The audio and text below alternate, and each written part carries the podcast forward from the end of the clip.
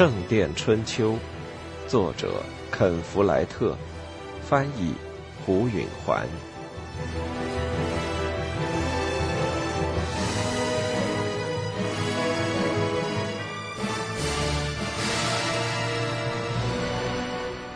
阿莲娜遮着她的眼睛，透过教堂东端窗户的阳光照花了她的眼睛。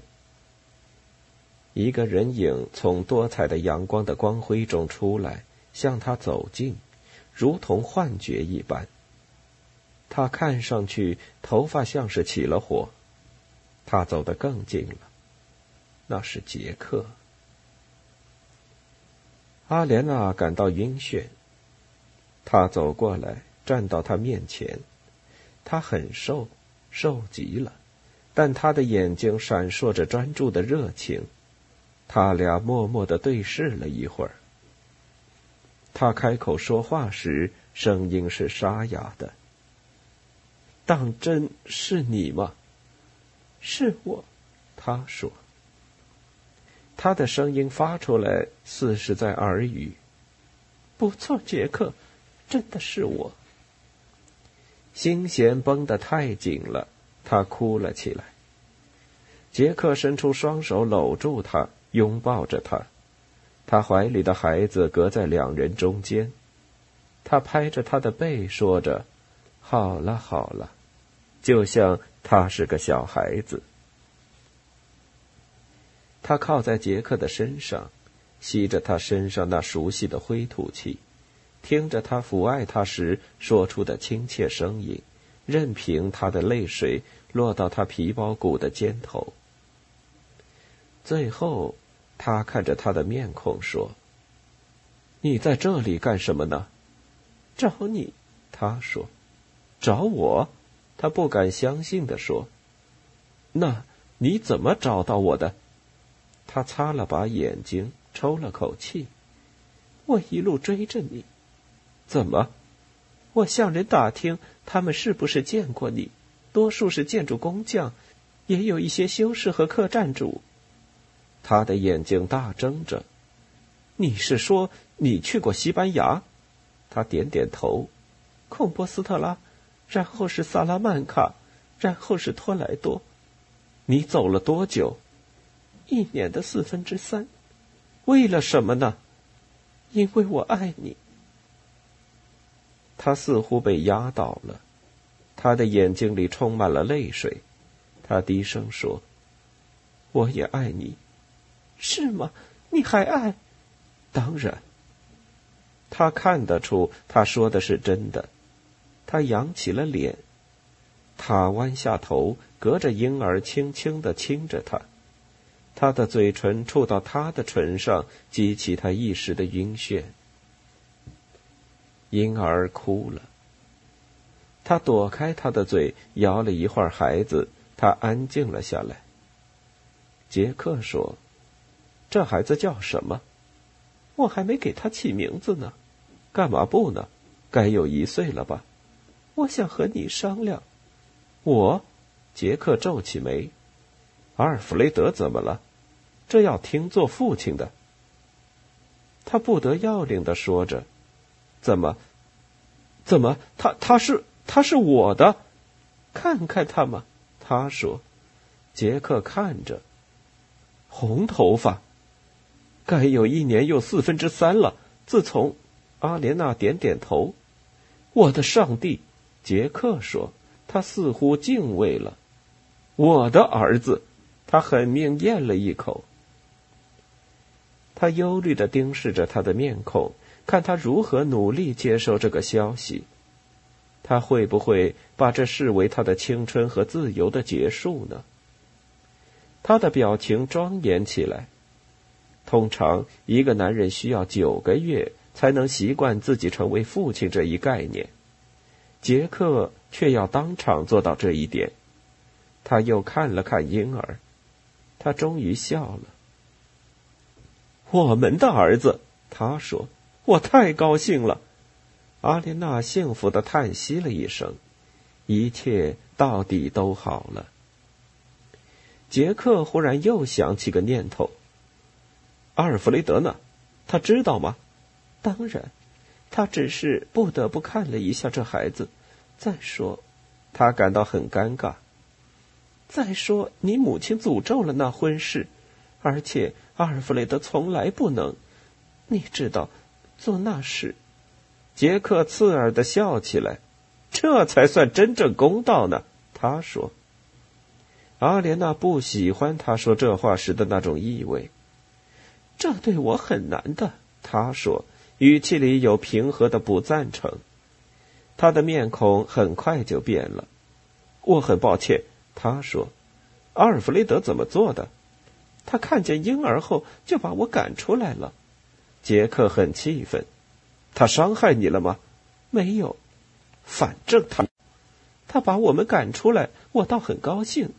就因为这样，我才来找你。现在我把你找到了，我太高兴了，我都不知道该怎么办。你真够勇敢的，杰克说。我还是无法相信你追了我这一路。我还会从头再追一次，他热切地说。他又亲吻起她。一个声音讲着法语。如果你们坚持在教堂里做这种下流举动，就请留在中殿里。说话的是一个年轻修士。杰克说：“很抱歉，神父。”他挽起阿莲娜的胳膊。他们走下台阶，穿过南边的交叉甬道。杰克说：“我当过一段时间的修士，我明白。”对他们来说，看到幸福的恋人热吻，那多难受。幸福的恋人，阿莲娜想，这正是我们的写照。他们一路走出教堂，进了忙碌的市场。阿莲娜几乎难以置信，她就站在阳光下，有杰克陪在身边，这种幸福简直让人受不了。好了，他说：“我们该做些什么呢？”我不知道。他笑容可掬地说：“咱们来买一条面包和一罐葡萄酒，骑马到田野里去吃我们的午饭。”听起来就像天堂。他们到了面包房和酒店，然后又在市场上的一个女乳品贩子那儿买了一块乳酪。没多久，他们就骑马出了村，到了田野里。阿莲娜不时看一眼杰克，以便肯定他当真在那儿。骑马跟在他的身边，笑眯眯的喘着气。他说：“阿尔弗雷德在工地的活儿怎么样了？”“哦，我还没跟你说呢。”阿莲娜已经忘了他已经出走多久了。出了可怕的灾难呐！屋顶掉下来了。什么？杰克的高声惊叫惊动了他的马，往前滑跳了两步。他平息着他，怎么会发生的呢？谁也说不清。他们赶在圣灵降临节前上了三个架间拱顶，后来在祈祷的时候都掉下来了，真可怕！死了七十九个人，糟透了。杰克受到了震动。菲利普副院长怎么样？别提了，他彻底放弃了建大教堂，他像是失去了全部的精力。现在他什么也不做了。杰克难以想象菲利普竟会这样，他似乎总是精力充沛、意志坚定的。那工匠们呢？全都散了。阿尔弗雷德如今住在夏陵，给人盖房子。王桥大概空了一半吧，又缩成小村子了，跟以前一样。我不明白，阿尔弗雷德把什么弄错了？杰克半是自言自语的说。那个石头拱顶从来就不在汤姆先前的设计方案之内，但阿尔弗雷德加大了幅度来承受重量，所以应该没有问题的嘛。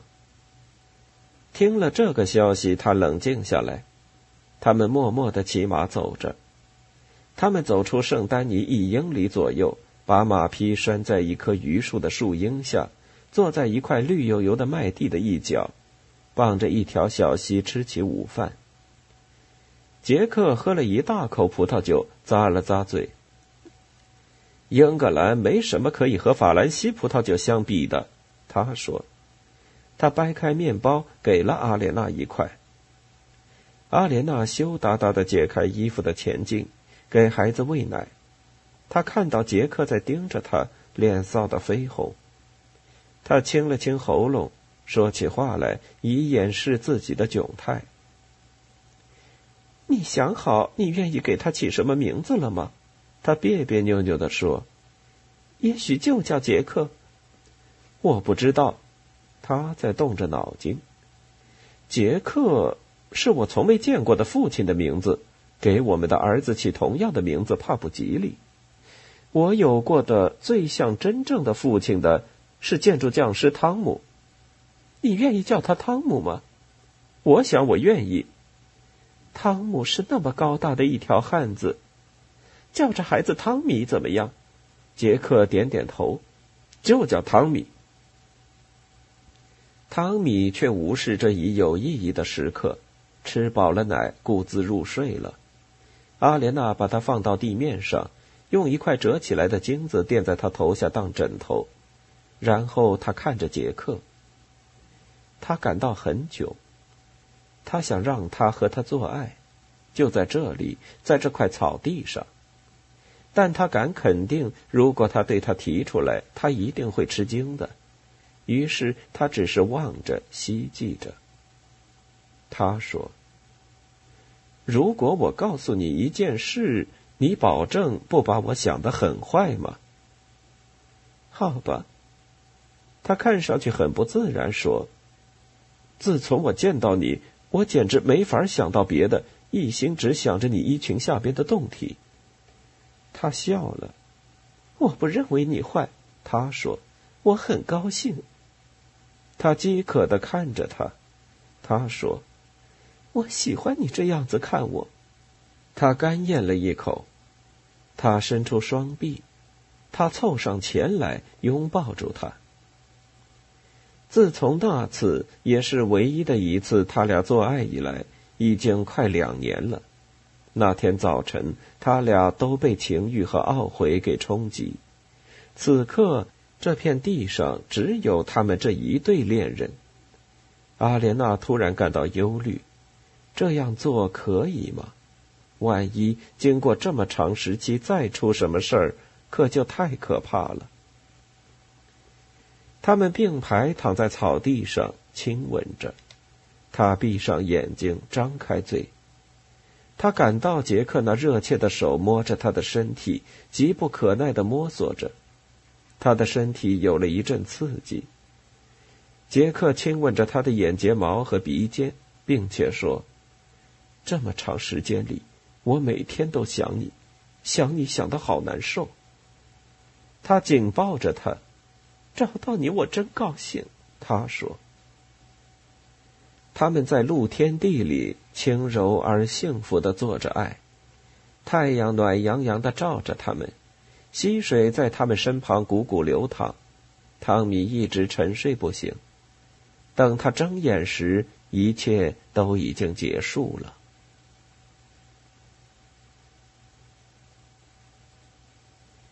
那个木雕女士自从离开西班牙以来，还没有哭泣过。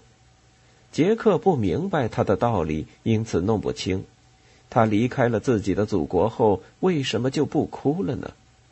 不过，他有一种看法：既然在夜幕降临时流出泪水，应该是由空气突然变凉造成的。他已注意到，在北方日落是逐渐的，于是他猜测这问题一定与缓慢的天黑有关。不过，他还是保存着这个木雕。带着这么大的一件东西到处走，挺累赘的，但它是托莱多的纪念品。使他想起拉希德，还有艾莎。不过他没告诉阿莲娜这个。但是当圣丹尼的一名石匠想要一个模特做圣母雕像时，杰克把木雕女士带到石匠的住处，并且留在了那里。他被院长雇佣参加修整教堂的工作。新的圣坛曾使他十分倾倒，此时尚未竣工。但要赶在仲夏的奉献典礼前完成。精力过人的院长又已准备按同样的革新形式来修建中殿了。他雇佣杰克是要提前为中殿刻好石头。院长在村里租给他一间房子，他带着阿莲娜和汤米搬了进去。住进新房的第一夜，他们做爱五次。夫妻同居似乎是世上最自然不过的事。几天之后，杰克就觉得他们似乎一直住在一起。没人问过他们的结合是否经过教会的祝福。圣丹尼的建筑师是杰克所遇到过的最了不起的工匠。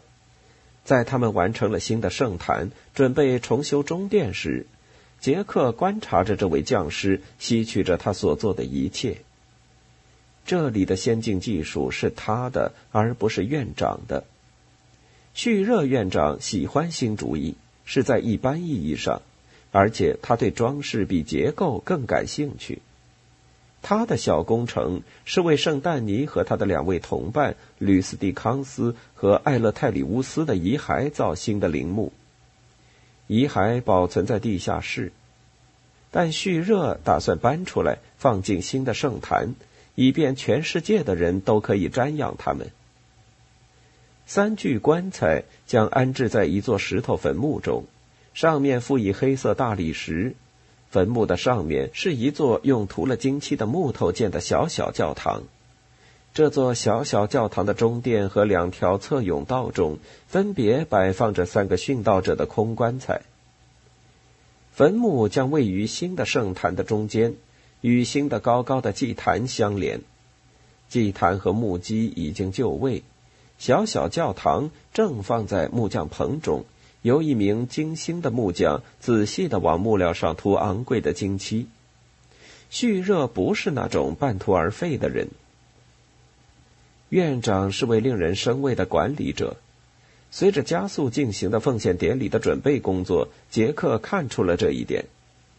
凡是能算上个人物的，旭热全都邀请了，他们也都接受了邀请。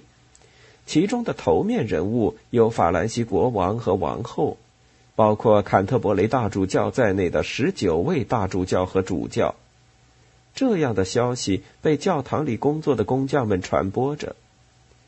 杰克时常看见旭热本人，他穿着平时的袍服，巡视着修道院，不时给小鸭般随在他身后的一群修士们指指点点的发出指示。他让杰克想起王桥的菲利普。旭热和菲利普一样，也是出身贫寒，在修道院中长大，也广开财源，认真管理修道院的财产，因此收入大大增加，也把多余的钱花在了建筑上。他精力充沛，办事果断，整天忙个不停。只有一项除外。菲利普如今再没有了这一切，这是照阿莲娜的说法。杰克感到难以想象，菲利普居然会无所事事，简直和沃尔伦比格德会心肠慈悲一样，根本不可能。不过，菲利普经历了接二连三的可怕失望。首先是王桥镇遭火灾，杰克回忆起那可怕的一天，便不寒而栗。烟火、惊惧，手持明晃晃火把的骑兵，歇斯底里的人群的惊慌失措，说不定当时菲利普的心就已离他而去了。当然，事后王桥镇就失去了重心。杰克至今记忆犹新，恐惧不安的气氛如同一股轻微但无疑的抚慰，笼罩着那里。毫无疑问，菲利普一心想把新圣坛的揭幕式作为新希望的象征。后来，这一努力变成了另一次灾难，他于是放弃了希望。如今，建筑工匠们已经离去，市场萧条了，人口也减少了。阿莲娜说：“年轻人开始迁居夏陵。当然，这只是一个士气问题。”修道院还照旧拥有自己的财产，包括大群大群的羊，每年都可有几百磅银便士的收入。如果只是钱的问题，菲利普一定有办法在一定规模上恢复修建工程。这当然也不容易。建筑工匠们会对在一个已经坍塌过一次的教堂上工作抱迷信态度，而且要想把当地人的热情重新鼓起来是很难的。但是根据阿莲娜谈的情况来判断，最主要的问题还是菲利普丧失了意志。杰克希望自己能做点什么来帮助他振作起来。与此同时，主教们、大主教们、公爵们和伯爵们提前两三天开始陆续到达圣丹尼参加奉献典礼。所有这些显贵都在专人引导下参观了教堂。叙任院长本人亲自陪同最重要的贵宾，其余的人则由修士和匠人们引领。他们无不为新结构的轻巧。和彩色玻璃的大扇窗户的采光效果所倾倒。由于法兰西的所有教堂的头面人物都亲眼目睹了这一革新建筑，杰克深信这种新风格很可能会得到广泛模仿。事实上，凡是能说自己在圣丹尼参加过实际工作的建筑匠们都会大受欢迎的。杰克来到这里是个明智的决定。比他预料的还更有意义，大大增加了他自己设计和建造一座大教堂的机遇。那个星期六，路易国王协同王后和太后到达了，他们住进了院长住所。当天夜里，早祷从黄昏直唱到黎明。日出后，教堂外挤满了农民和巴黎市民。恭候着主教们和权要们的大聚会，大多数百姓都是初次见到他们。杰克和阿莲娜喂饱汤米之后，立即加入了人群。杰克想，有一天我要对汤米说：“你是不记得了，你才刚一岁就见到法兰西国王了。”他们买了面包和果汁当早点，在等着大人物露面时吃了起来。老百姓当然是不准进教堂的，国王的士兵把他们隔开一段距离，但所有的门都敞开着，人们在可以往里看的地方挤作一团。中殿中排满了爵爷和贵妇，所幸由于下面的地下室很大，圣坛要高出地面好几英尺，因此杰克还是看得见典礼。中殿的那一头一派慌张忙碌的景象。突然之间，所有的贵族都弯腰鞠躬。杰克从他们低下去的头的上面看到国王从南边进入教堂。他看不清国王的面孔，无法分辨他的五官，但他走到交叉甬道的中央，在主祭坛前跪下去时，他的紫色紧身衣一闪一闪的，十分显眼。主教和大主教们随后立即就进来了，他们都穿着耀眼的带金绣的白色袍服，每个主教还都手持礼仪权杖。这种权杖应该是教士简朴的弯柄杖，但由于许多权杖上都缀着奇珍异宝，整个行进队伍如同阳光下的冰川般闪光。他们都缓缓地走着。穿过教堂，踏上台阶，走进圣坛，然后围着圣水盘，按预先安排好的位置站好。在圣水盘里，杰克因为看着他们做准备工作，所以知道有了好几加仑的圣水。接下来就是念祷词和唱赞歌。这段时间很拖沓，人群变得不安，汤米也耐不住了。随后，主教们又列队走开了。他们从南门走出教堂，消失在回廊里。观看的人大为失望，但他们跟着就从修道院的建筑物中走出来，在教堂前站成一横排。每个主教都拿着叫做洒水器的小笤帚和一盆圣水，他们边走边唱，还用笤帚蘸圣水洒到教堂的墙上。人群向前涌动。人们要求得到祝福，并竭力触摸一下这些神职人员的雪白的袍服。国王的士兵用棍棒驱赶着人们后退，杰克待在人群后边。他并不想得到祝福，宁可躲得远点，别给棍棒打着了。